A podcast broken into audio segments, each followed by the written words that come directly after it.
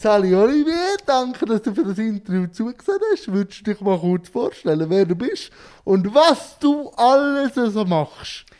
Sally Jan, merci vielmals für die Einladung. Ich bin hoch erfreut, hier zu sein. Es ist mir wirklich eine grosse Ehre. Mein Name ist Olivier Bohrer. Ich bin 40 geworden äh, im, im, September. Doch auch schon. ist nur eine Zahl, ich weiß, aber ja. mir ist es gleich noch so äh, ein kleiner Meilenstein. Wir haben es geschafft. ja, ja, genau. Sag nicht. Genau so kann man es eben auch anschauen, finde ich. Es ist ja eigentlich ein Privileg, wenn man älter werden darf. Ähm, ich bin Moderator und Journalist bei SRF Sport. Ich arbeite schon ganz lange im Haus SRF, mittlerweile über 15 Jahre. Ähm, schon lange im Journalismus, schon lange im Sport. Und ich finde, der Sport ist etwas unglaublich Faszinierendes, etwas unglaublich Emotionales, wo es ja, Gefühle und Emotionen gibt, wie man sie sonst glaube nicht erlebt. Was hat dich denn so in Journalismus hineingezogen?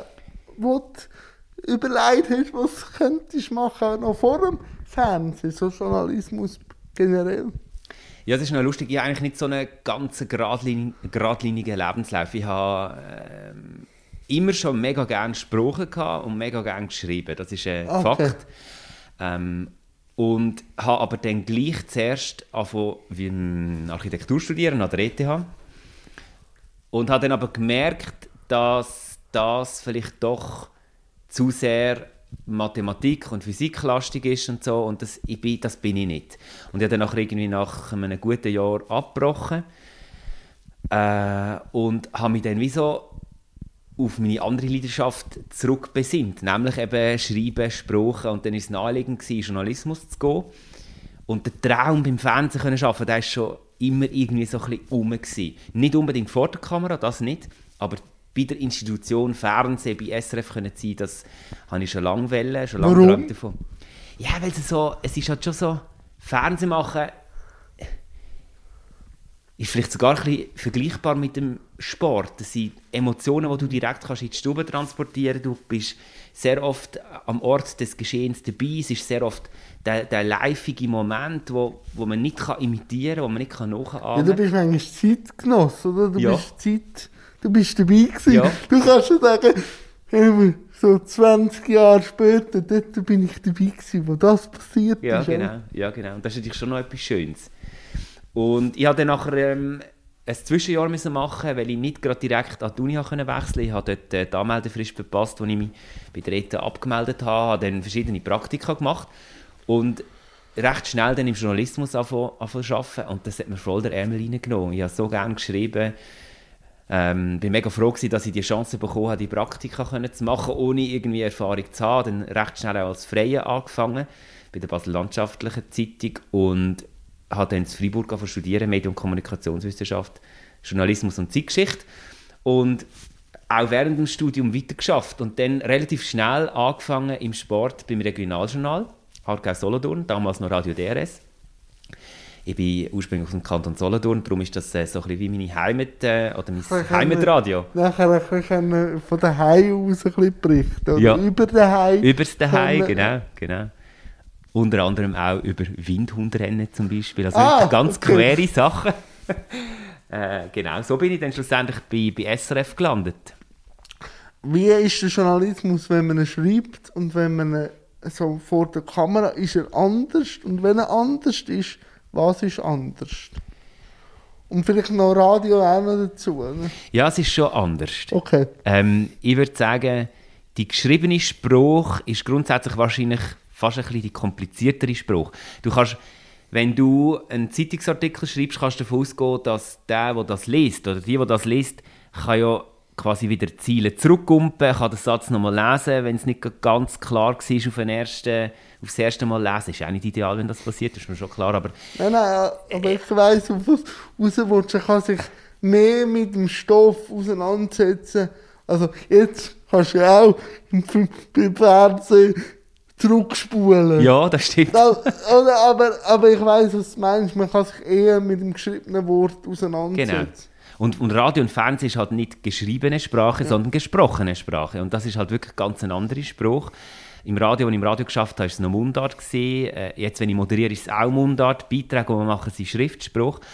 Ähm, aber ja, es ist eine andere Sprache. Es sind, finde ich, sind kürzere Sätze, es sind einfachere Sätze. Ähm, ich mache das auch noch gerne, so die Art von Texten, in dieser Einfachheit. Und zwar ist es einfach auch einfach und es gibt so ähm, im, im Fernsehen, auch im Handwerk gibt es so den Slogan Keep it short, sexy and simple, KISS.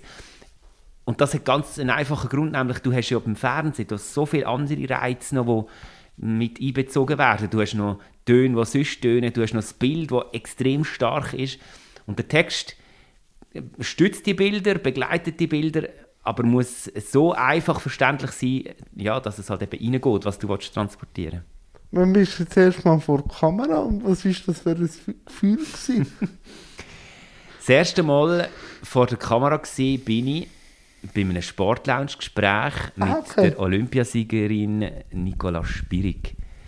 2012 sie Sportlerin des Jahres geworden. Genau. Und dort haben wir sie als Sportlerin des Jahres nachher im Gespräch gehabt. Das war das erste Mal, gewesen, wo man mich hat können sehen in dem Sinn. Hören hat man mich vorher noch schon können, logischerweise, aber gesehen ist das, das erste Mal.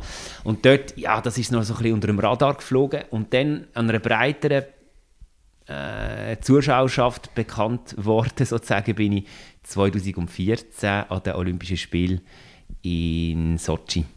Dort bin ich bei den Freestyler, gewesen, bei den Snowboarder und den Freeskier und dort hat zum Beispiel der Juri Podlatschikow Gold geholt.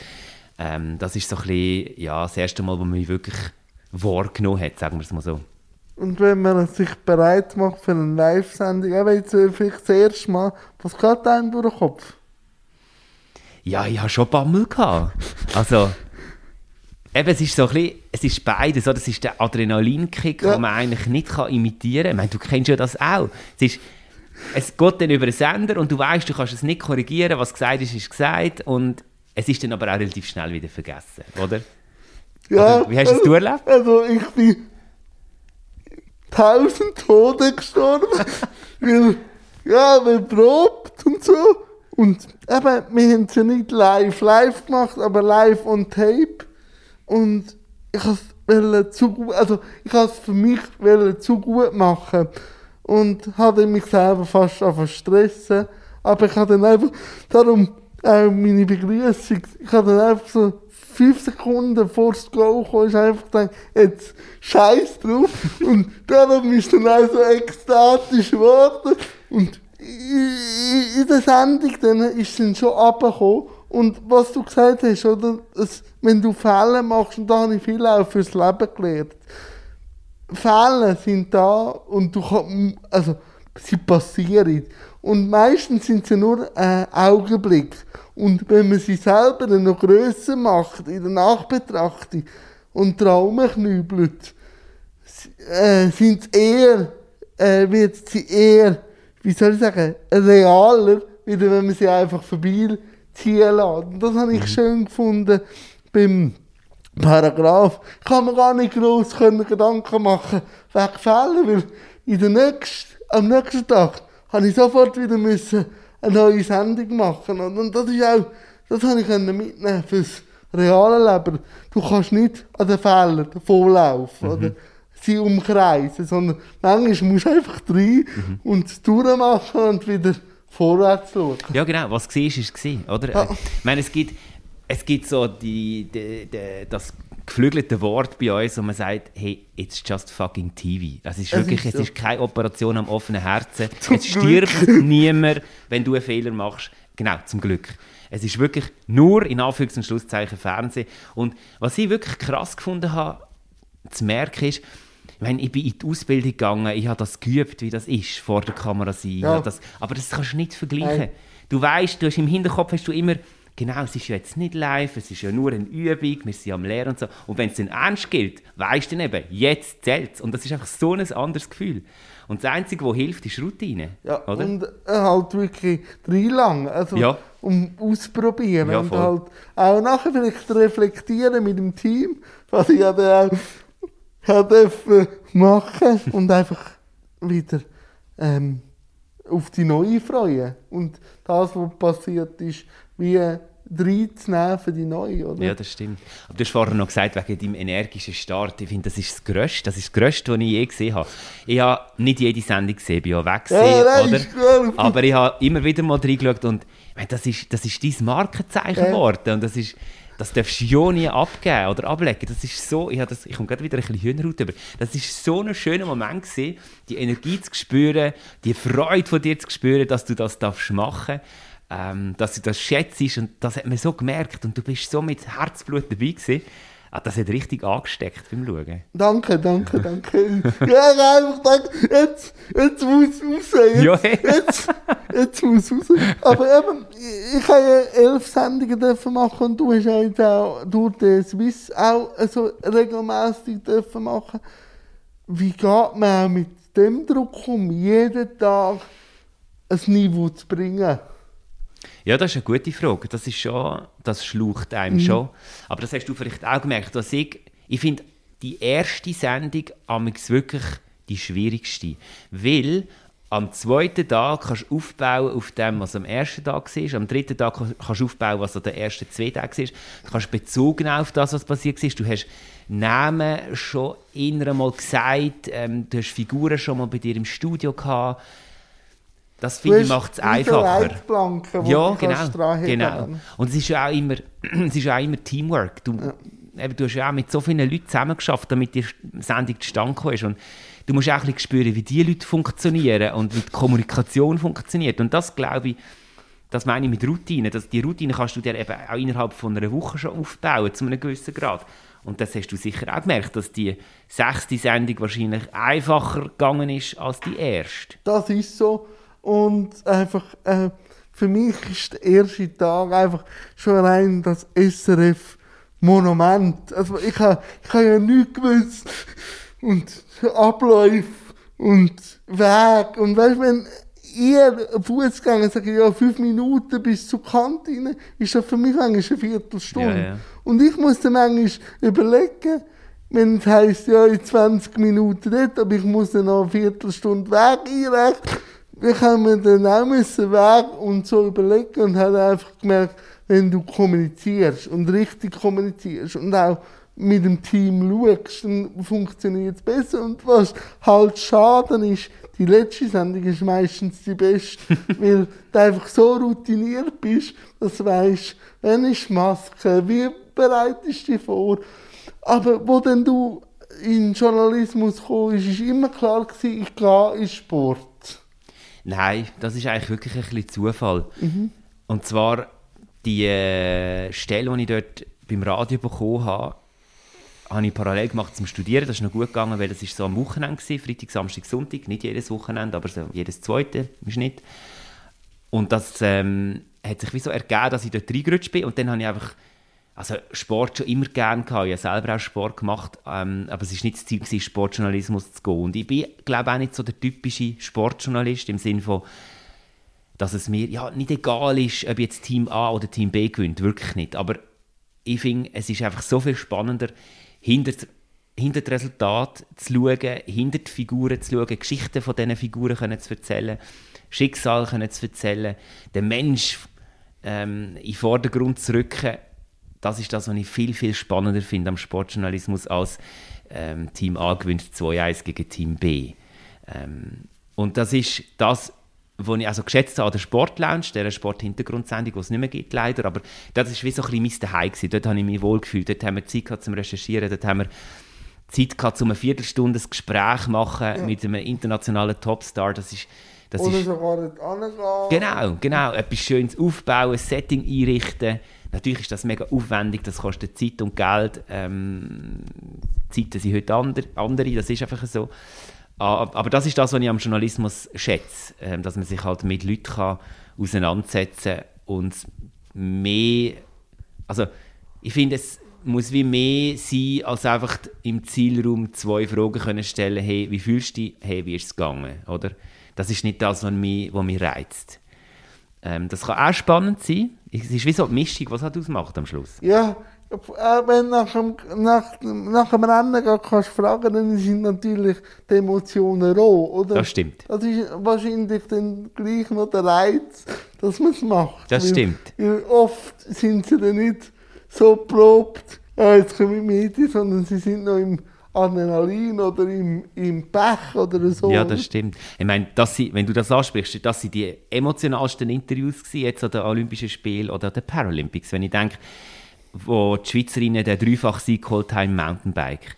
Das ist ein sporthistorischer Moment gewesen, einer der grössten Momente, ja. die ich erlebt habe. Die drei so authentisch und echt im Ziel, im Interview, da habe ich wirklich auch meine Tränen müssen ja, unterdrücken. Und dann warten oder? wir auch ein paar Minuten, ja, ja, genau. bis dann wie, ein gesetzt ist. Oder? Ja, genau. Oder der Heinz Frey, wo irgendwie äh, so authentisch und ehrlich und, und so emotional war in diesem Interview. Das ist, das ist mir so nahe gegangen. Und das sind Interviews, die ich nie wird vergessen Und das sind auch solche, wo ich eben zwei oder drei Fragen kann stellen kann. Also es gibt auch die Kurzinterviews, die halt extrem ans Herz gehen und wo, wo können speziell werden können. Und wenn man jetzt so weiß, jetzt ist Olympia und ich muss äh, reisen und es ist eine längere Kiste, wie bereitet sich der Olivier auf so etwas vor?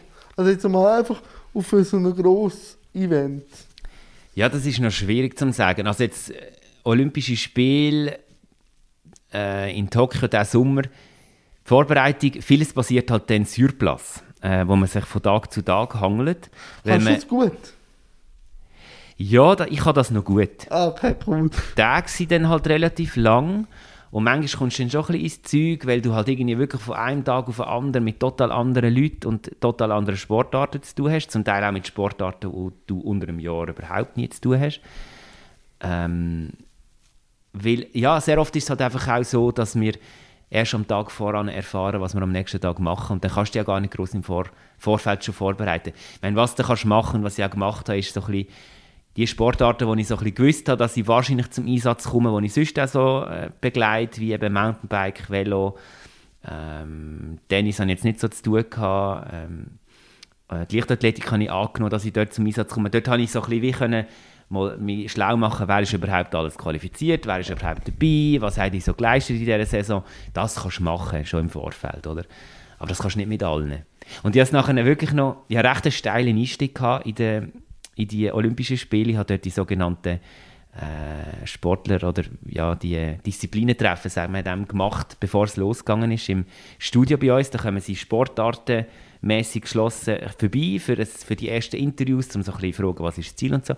Und dort habe ich, glaube ich, am ersten Tag etwa 30 Interviews gemacht mit irgendwie, ich weiß nicht mehr, sechs, sieben verschiedenen Sportarten. Und das war mega cool. Gewesen. Also streng, aber cool im Sinne von, ich habe mit mega vielen schon mal zu tun gehabt. Und sie, und sie haben mich schon mal gesehen, genau. Das hilft eben schon noch. Das hilft. Ja. Aber wie macht man denn 30 Interviews äh, im Fließband? Ja, das ist schon noch... Also ich meine, da muss man halt ein Stück weit schon ein bisschen abstrahieren und du kannst nicht jedes gleich gut vorbereiten. Wir haben ja dort Interviews gemacht mit Kanuten, die ich noch nie gesehen habe und eine Sportart, die ich mega spannend finde, aber wo, wo ich irgendwie nie zu tun habe. Dort konnte ich halt ein bisschen weniger tief recherchieren im Vorfeld. Andere, da habe ich Belinda Bencic und Viktoria Golubic gehabt, die kenne ich schon länger, die begleite ich schon länger, dort ist es ein bisschen einfacher, muss ich nicht ganz so viel recherchieren, oder? Äh, ja, und dann ist es halt schon manchmal also, muss man sich auch ein bisschen helfen, muss man vielleicht auch ein bisschen beschissen, dann sind es halt so ein bisschen die Standardfragen, die auch reinrutschen. Ähm, mit was für Ziel kommst du hin, was muss passieren, dass du am Ende findest, dass sie gelungene Olympische Spiele waren. Mit ja, denen kann man sich ein bisschen helfen, oder? Und dann hockt man im Flüger auf Tokio und weiß aber nicht genau, weil die eben, ähm, weil noch so ein Virus da ist, wie das so funktioniert wie, wie ist man so im Flüger reingehockt? Ja, es war eine mega äh, eine gemischte Stimmung bei mir selber. Also ich habe mich sehr gefreut, weil es meine ersten Olympischen Sommerspiele waren, wo ich vor Ort war. Und das ist ja das Größte, was es gibt im Sport. Es gibt keinen größeren Anlass als Sommerspiel. Aber ich hatte schon auch ein bisschen Bammel. Ähm, weil man gewusst die Situation in Japan, gerade speziell in Tokio, ist schwierig. Wir haben irgendwie gewusst und gleich nicht so richtig gewusst, was uns erwartet. Wie können wir uns bewegen? Wo können wir uns bewegen? Wir haben gewusst, wir sind die ersten äh, 14 Tage in einer Art Soft-Quarantäne. Das heisst, wir können uns im Hotel können aufhalten dann mit dem organisierten Transport ins Stadion fahren, im Stadion uns aufhalten und wieder zurück. Wir haben in den ersten 14 Tagen kein Restaurant gesehen, keine Bar gesehen, eigentlich auch kein Sightseeing, nichts können machen Und auf das habe ich mich eingestellt und dann bin ich schlussendlich eigentlich positiv überrascht gewesen, weil ähm, unser Hotel ist mitten in der Stadt gewesen, und dann hat uns der Bus jeweils an die verschiedenen Venues gebracht. Und es ist wie so ein bisschen Sightseeing im, im Bus gewesen. Also eigentlich wirklich noch cool. Wir haben mega viel gesehen aus dem Bus raus, mega viel können einsaugen und durch das, dass ich am Anfang schon auf ganz vielen verschiedenen Plätzen war, habe ich auch viele Anlagen gesehen und das, das habe ich mega genossen, das war super. Gewesen. Und dann nach diesen 14 Tagen können rausgehen und zuerst einmal draußen im richtigen Leben können zu Mittag essen oder auch mal einfach zwei Stunden spazieren, wenn ich Zeit hatte. Das ist natürlich das, absolute Highlight gewesen. Das ist herrlich gewesen, oder? Wirklich so die zurückgewonnene Freiheit, das kann man sich gar nicht vorstellen, wenn man es nicht hatte. Aber die 14 Tage im Hotel, hat man da Lagerkoller gehabt, haben so viel zu tun gehabt, dass wir gar nicht gross Gedanken können machen über den Lagerkoller. Lagerkoller, habe ich das Gefühl, ist nicht wirklich aufgekommen. Okay. Weil man hat immer auch ein bisschen mit anderen Leuten zu tun gehabt. Ähm, es war kein Tag gleich wie der andere. Aber was schon ein bisschen davon anhängen und stressen ist, die tägliche, Test die tägliche Testerei, dann so ein bisschen das Ungewisse, auf was passiert, falls jemand positiv ist. Aber so bis zum zum Schluss ist so ein das Damoklesschwert über einem gehangen und ich dachte, nein, wenn jetzt am letzten oder am vorletzten Tag noch positiv getestet wird und dann muss ich noch bleiben und kann nicht heim und so, ist zum Glück nicht passiert. Ähm, aber ja, also, die Unruhe, die ist schon rum gewesen. Und jetzt ist so in der Nachbetrachtung jetzt einmal das Olympische Spiel. Wie bleiben die dir im, im Gedächtnis? Ja, sie bleiben natürlich zum einen schon als die Pandemiespiele im Gedächtnis wo vor Ort ja ganz zwiespältige Gefühle ausgelöst haben, auch unter den Japanern. Lustigerweise haben wir in dieser Bubble innen eigentlich nur mit Japanerinnen und Japanern zu tun gehabt, die sehr positiv eingestellt ja. sind, logischerweise. Ja. Oder? Die haben ja als Volunteers auch geholfen, dass die Spiele in Gang kommen und so. Wir haben am Rand schon auch mitbekommen, dass es die Demonstrationen gibt ähm, sind aber mit dem nie so wirklich direkt in Kontakt gekommen. Wir haben mitbekommen, dass die Situation in Tokio selber wirklich schlecht war, dass die Zahlen auch wieder gestiegen sind während der Olympischen Spiele.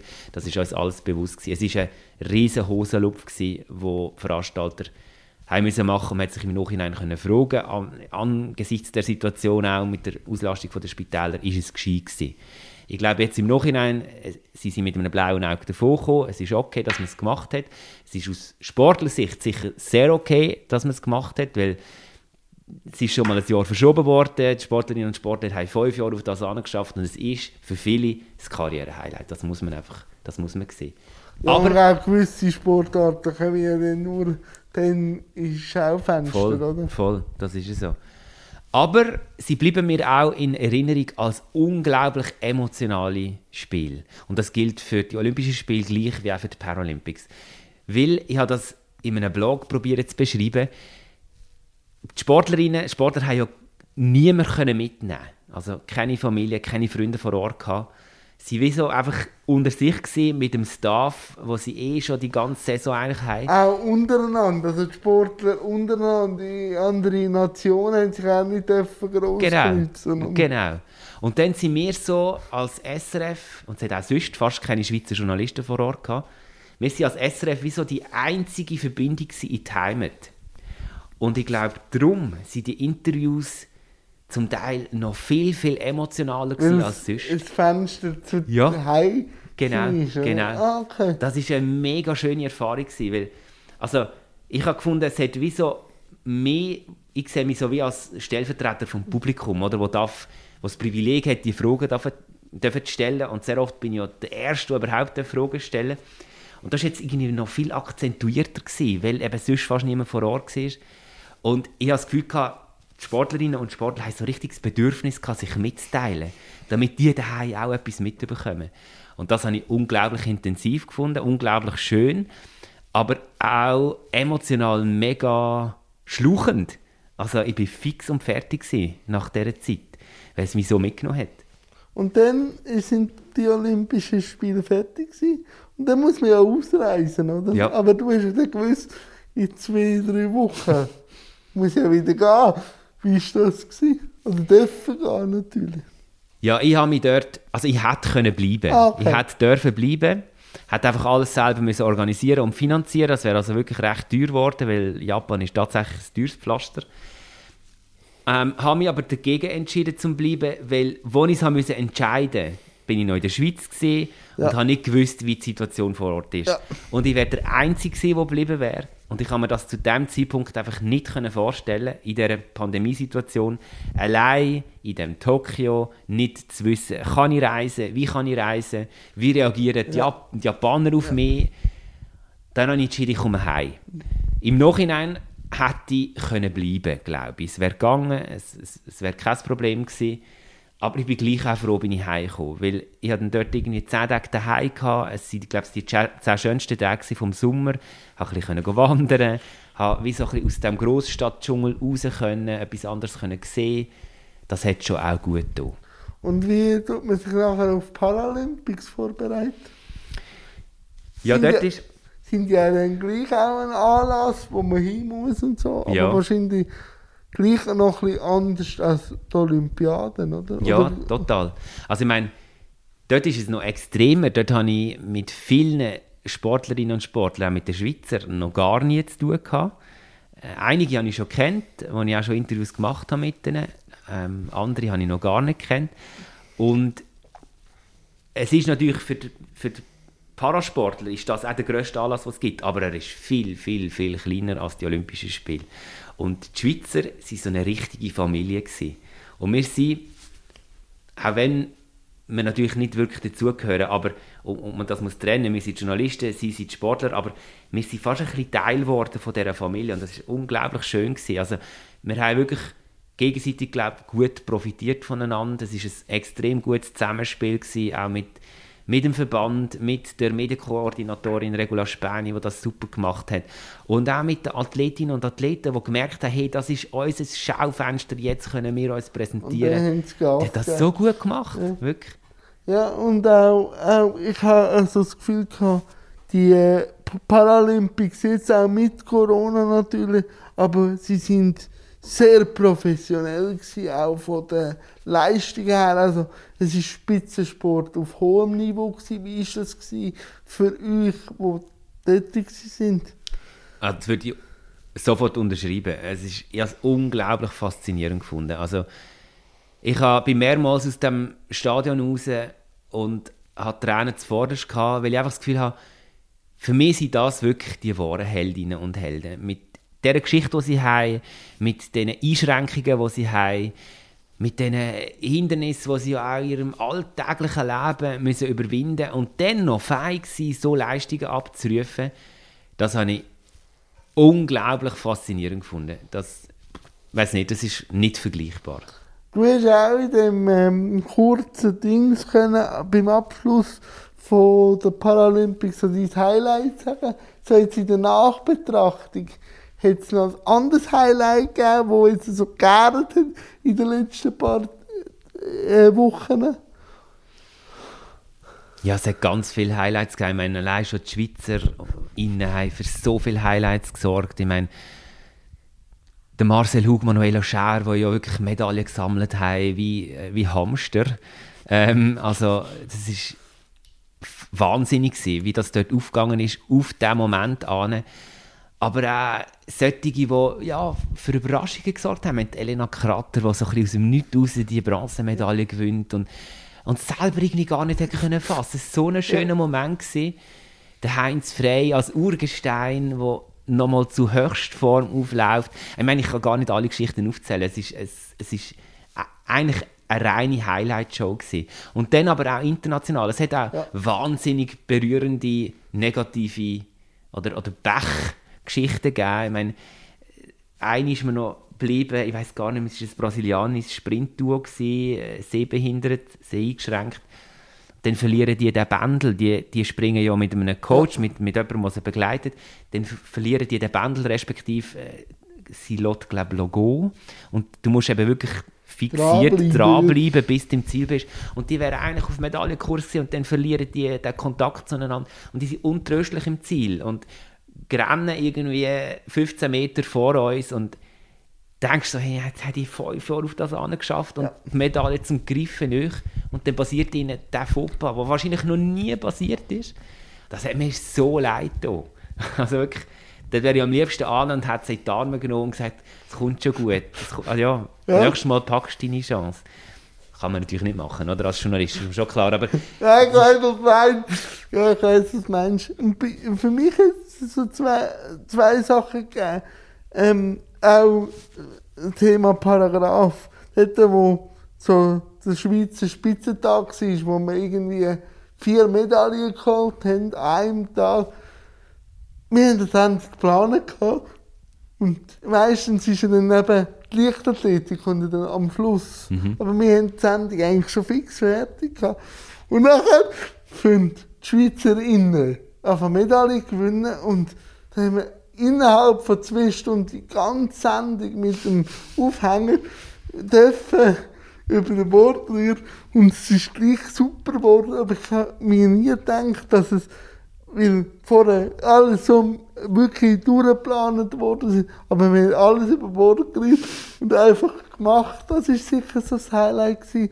und einfach zu merken, wie der Parasport allgemein ähm, ein Türöffner ist und nicht mehr nur so Menschen mit Behinderung machen Sport, sondern wie man merkt, dass es immer mehr professionell wird, mhm. der Wettkampf im Vordergrund steht und auch, dass die SportlerInnen sagen, wir sind Sportler. Mhm. Wir wollen nicht einfach bewundert werden, nur weil wir im Roster sind. Mhm. Dass das an der ganzen Bewegung hilft, mhm.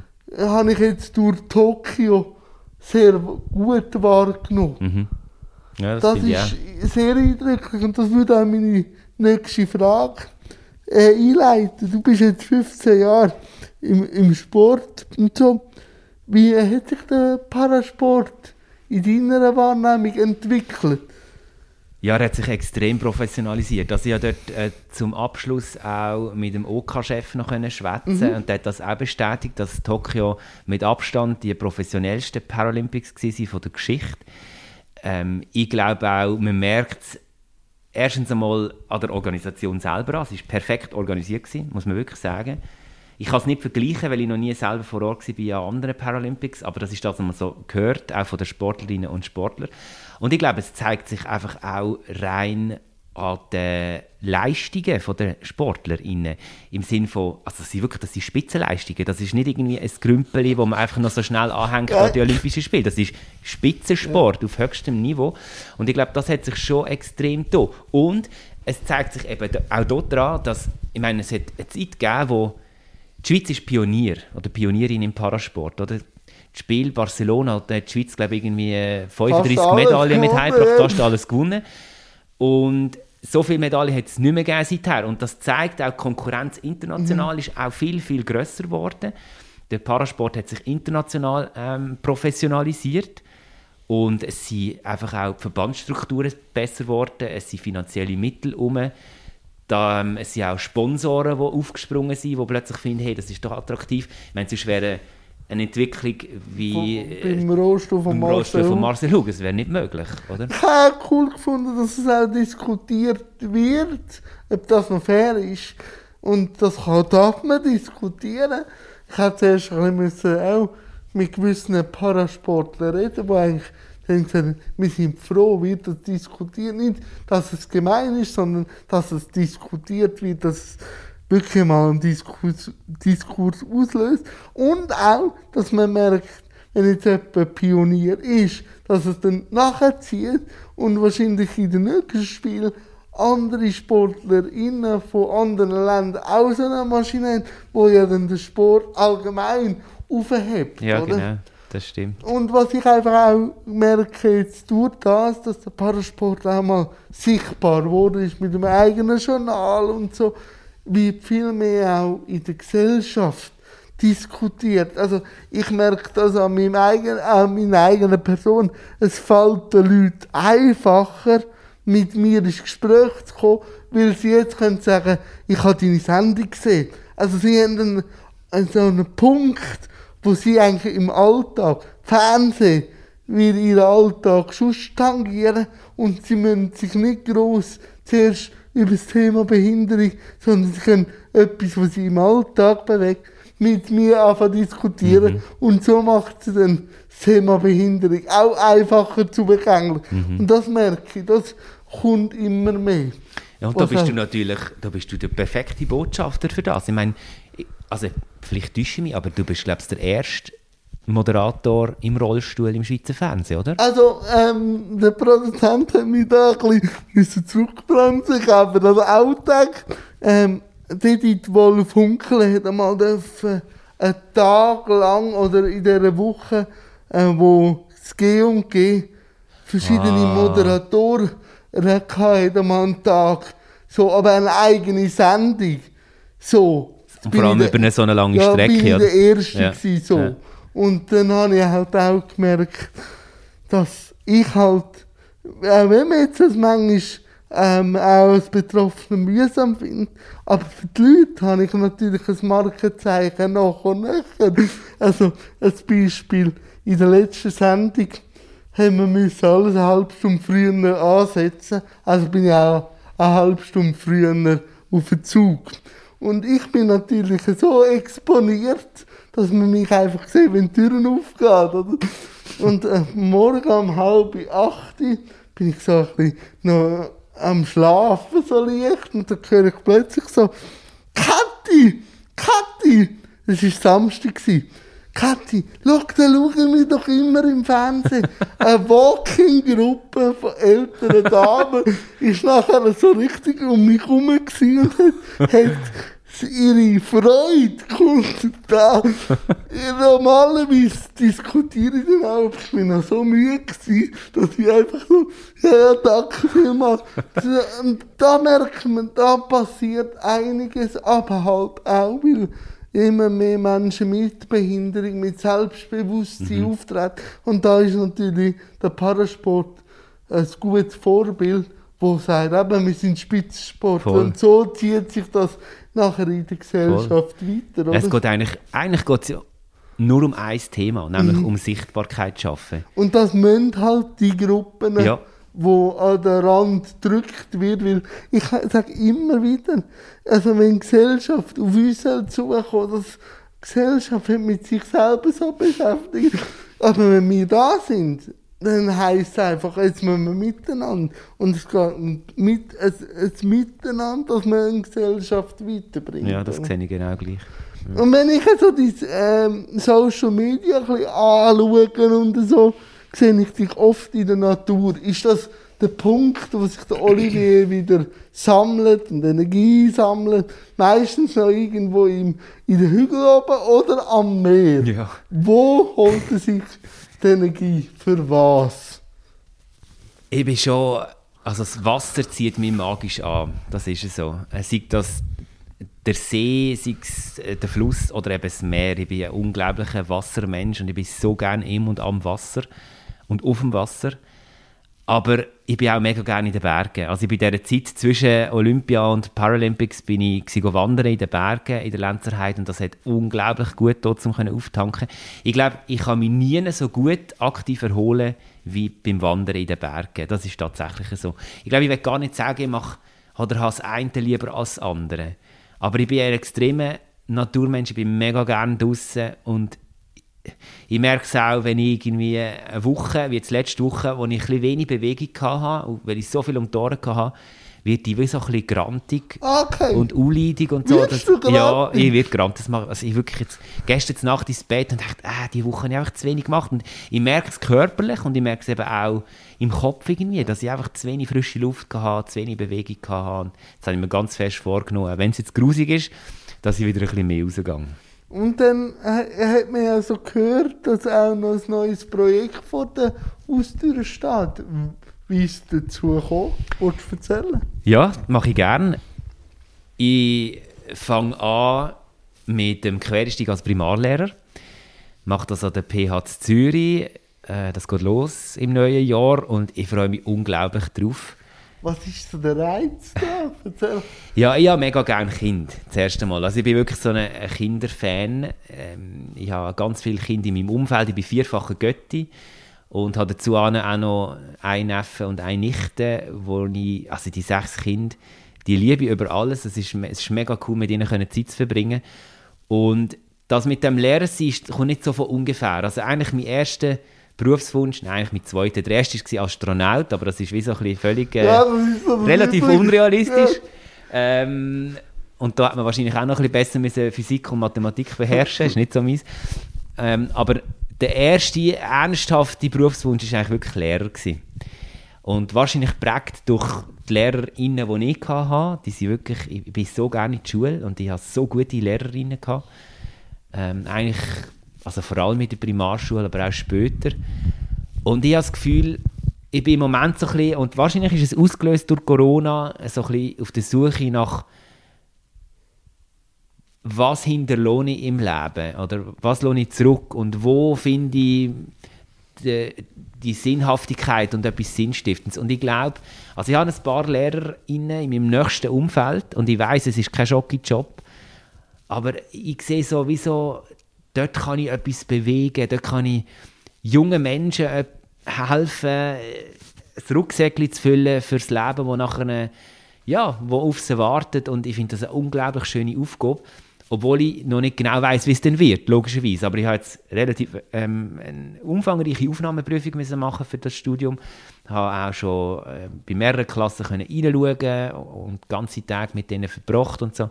Und mir geht einfach jedes Mal, wenn ich in so ein Klassenzimmer komme, geht mir das Herz auf. Aber ist schon noch spannend, oder? Jetzt äh, reden wir wieder über das Alter. Aber du bist jetzt 40 geworden und Bauschneiden. Willst du etwas sagen, ich bin ein alter Sack, nein, oder? Nein, ich finde das sogar, ich finde das sogar inspirierend, dass du sagst, ich wollte noch einmal etwas Neues. Aber von wo kommt das? Also jetzt haben wir abgesehen jetzt nur vom Lehrer sein, aber das muss ja eine Einstellung sein, experimentieren. Von wo kommt das? Ja, vielleicht ist das tatsächlich so. Und ich glaube, es ist wirklich es gibt immer so, für Veränderungen gibt es so, aus der soziologischen Sicht gibt es Pull-Faktoren und Push-Faktoren. Mhm. Und es ist nicht so, dass jetzt mir der Journalismus oder SRF oder der Sport nicht mehr gefällt. Überhaupt nicht. So nehme ich dich auch nicht wahr. Ich, ich, bin dort mega wohl und das gefällt mir. Und natürlich, es verändert sich und es gibt eine gewisse Veränderung, wo ich nicht nur alles gut finde. Aber es sind mehr so es sind mehr wirklich Pull-Faktoren, die mich so an neue Orte anziehen, im Sinne von, ich habe so Lust, ja. Neues zu lernen, ich habe so Lust, mich in einem neuen Umfeld aufzuhalten, neue Leute kennenzulernen.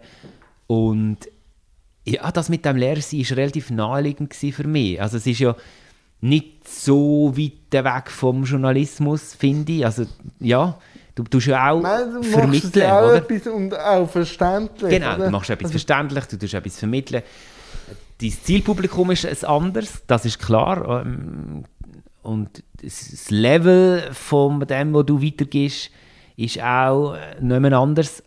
Aber ich glaube, es ist recht vergleichbar. Ich meine, es gibt auch viele Lehrer, die gleichzeitig noch journalistisch tätig sind und umgekehrt. Also es ist nicht so an den nein, Haaren herbeigezogen. Nein, nein, Und ich sehe auch jetzt selber dürfen, ein bisschen unterrichten, wenn man Bock hat, auch Reibung aushalten. Natürlich wirst du noch kleinere Menschen haben, da muss man auch Reibung können aushalten Vor allem noch die Eltern, oder? Je nachdem. Das siehst du, ja, genau. das, das siehst Aber es ist schon cool, wenn du dann so die grossen Augen siehst und du siehst, wie der 20er runtergeht oder äh, neue Erkenntnisse sich auftun. Aber man macht dann ja wieder das Tor auf für neue Erkenntnisse. Mhm. Mal Olivier, ich war im Setting durch, aber ich mache es immer so bei, bei meinen Gästen. Wenn sie noch ein, zwei Fragen an mich haben, darf ich sie jetzt gerne stellen. Ich habe eine. Gut. Wie ist es jetzt plötzlich Fernsehstart zu sein? Also weißt du, wie, wie ist es, wenn der, ich meine, du fallst ja sowieso schon auf. Und du bist ja jetzt das zweite Mal eigentlich so in einer breiten Fernsehzuschauerschaft bekannt worden. Das erste Mal, wo ich dich so richtig wahrgenommen habe, war mit Renato Kaiser, gewesen, oder? Tabu. Mit meinem Lieblingsteilzeitbetreuer, ja. äh, was ich übrigens eine grandiose Sendung gefunden habe. Ähm, Ja, aber wie ist es? Du willst ja jetzt sicher anders wahrgenommen mit den Fernsehauftritten, die du gehabt hast. Äh, das ist so. Und äh, ich war ja jetzt in der Glückspost gewesen, mit ihrer Rubrik «Das gebe ich nie mehr her». Und sie schreiben ja, dass sie jede Woche einen Promi befragen. Was, und dann so mit dem Satz Promi, also ich weiß, dass sie das Menschen schreiben, aber du kommst natürlich den Echo über in deinem Umfeld. so, mit dem können umzugehen, ist schon, also, wie beim Fernsehen. Du hast einen Adrenalinkick, weil du kannst natürlich mehr bewegen und so, aber die Fallhöhe ist gefühlt auch gleich groß. Und da immer wieder sage ich, ich muss mich reflektieren oder ich muss Leute um mich herum haben, die ich auch habe, die mich auch anlangen, schust. Also, wo auch mal sagen, hey, da geht es vielleicht in eine falsche Richtung. Weil ich merke dann schon, jetzt muss ich mich manchmal ein bisschen fragen, welche, welchen Hut habe ich jetzt an, wenn ich jemanden treffe? Geht es um den Job? Geht es um, ich finde dich einfach cool? Oder geht es um den Mensch? Da bin ich noch ein mit dem, bin ich so ein bisschen am, nicht am Hadern, aber da ist mein neues Experimentierfeld. Wie gehe ich da mit den unterschiedlichen Wahrnehmungen um? Und jetzt halt auch mit den vielen Anfragen, die ich sonst habe, auch so zu merken, auf das selber habe ich Lust und das andere habe ich jetzt weniger Lust. Auch da äh, eine Balance zu finden. Mhm bin ich am Einpendeln. Mhm. Aber wahrscheinlich kennst du das auch, wo dann du plötzlich so äh, gesehen worden bist, ist das wahrscheinlich etwas in die gleiche Richtung gewesen, ja, ja. ich jetzt mal an. Es ist natürlich auch noch schön, wahrgenommen zu werden, oder? Ja, und ich muss so sagen, es ist, es ist so, dass es, was ich mir vorgestellt habe, ist gleich manchmal noch anders, mhm. was es dann auch war. Mhm. Und was ich einfach kann sagen ist, und das sage ich jetzt sehr persönlich, der Paragraph oder die Geschichte an einem für sich hat mir auch eine gewisse Ruhe gegeben. Mhm. Nicht, dass ich jetzt, ein, soll ich sagen, ich muss nichts mehr machen oder so, aber ich kann mich immer beweisen. Mhm. Vielleicht ist das auch als Mensch mit Behinderung oder vielleicht bin ich auch der Mensch, der immer wollte beweisen und sagen, ich kann das. Und jetzt weiß ich auch, dass es geht, weil ich bin in einer Sonderschule in die Schule und ja, dort wechselt es jetzt auch langsam, aber ich habe immer so gedacht, ich kann mehr, als man mir zutraut. Mhm. Und ich sage dir, nach der letzten Sendung, wo ich am Bahnhof Oerlikon gestanden bin, habe ich so leicht Tränen in den Augen gehabt und gesagt, jetzt hat der Sonderschüler eine Fernsehsendung abgerissen, so in der Nachbetrachtung. Und das hat eine tiefe Zufriedenheit gegeben, dass ich weil das nimmt mir niemand mehr weg. Auf das kann ich immer wieder zurückschauen. Und das ist äh, eine tiefe Zufriedenheit in mir selber ausgelöst. Das ist mega schön. Eigentlich ist das perfekte Schlusswort, aber ich habe gleich noch eine Frage. Ja, kannst du gerne. Und sie ist vielleicht ein bisschen deep, aber das Mach nimmt mich wirklich Wunder. Ähm, was wünschst du dir, wenn du wie einen Wunsch müsstest formulieren von uns FußgängerInnen, im Umgang mit Menschen mit Behinderung? Ich weiß, es ist eine mega nein, nein, schwierige, tiefe Frage, aber ich habe immer wieder mit, mit Menschen, also zum Beispiel auch mit jemandem studiert, der im Rollstuhl war oder ist. Mhm. Und das ist das erste Mal, wo ich so direkt in Berührung gekommen bin mit, mit einer Rollstuhlfahrerin. Und das hat mich wie so mit mir selber auch auseinandersetzen und manchmal hat man ja wie so Berührungsängste oder man ja, traut nicht ja, fragen. Ja was also, wünschst du dir von uns? Also, ich, da hole ich ein bisschen aus. Ah, aus ich ja. habe auch natürlich Berührungsängste mit gewissen Leuten, weil ich, ich kenne auch nicht jeden Menschen und so. Das ist ja auch gut. Mhm. Ich habe einfach äh, Bits und dann nehme ich mich manchmal auch drin, mit den Bildern im Kopf. Mhm. Und das ist auch gut, weil da gibt eine gewisse Sicherheit, da gibt auch einen Rahmen vor. Aber wenn die Bilder im Kopf dein Handeln bestimmt, dann musst du es hinterfragen. Und ich sage immer, Fragen hilft. Also, geht doch einfach dran und fragen. Und das kann man natürlich auch nicht jeden Tag gleich. Aber ich sage immer, wenn ein Nein akzeptiert wird als Antwort, kannst du alles fragen. Mhm. Und so tun sich auch die Synapsen immer wieder auf. Und ich sage, es muss ein, ein, eine 100% bare Sichtbarkeit passieren, weil, und das passiert ja jetzt auch in der Schule mit dem integrativen Schulansatz. Natürlich kann man da darüber diskutieren und so, aber der Grundaspekt, oder? Ich bin in einer Sonderschule und Sonderschulen sind oft am Waldesrand oder in einem Hügel oben. So. Und dann werde ich manchmal noch angeschaut, als käme ich vom Mond, wenn ich am Bahnhof stehe. Weil man mich einfach, weil man das nicht kennt, weil es spannend ist, weil es anders ist. Aber wenn ich meine Schwester anschaue, die mit mir äh, aufgewachsen ist, sie läuten mir manchmal an und sagen, jetzt habe ich wieder jemanden im Rollstuhl glücklich gemacht. Sag ich, ja, was hast du gemacht? Ich habe geredet mit ihm. Und dann kommt aber oft als zweite Frage, hast du auch jemanden, wo in deinem näheren Umfeld? Und das könnte man einfach, äh, einfach lösen, indem dass man einfach Menschen im Rollstuhl oder Menschen mit Sehbehinderungen sieht. Weil eine Behinderung ist nichts Schlechtes und nichts Gutes. Es ist einfach. Und so ist eine erweiterte Lebensform. Mhm. Und so müssen wir es anschauen. So wird Inklusion funktionieren. Ja, und, und nicht immer mit dem Mahnfinger, weil ich sage auch immer, ein Mahnfinger löst beim anderen löst eher einen Reflex aus.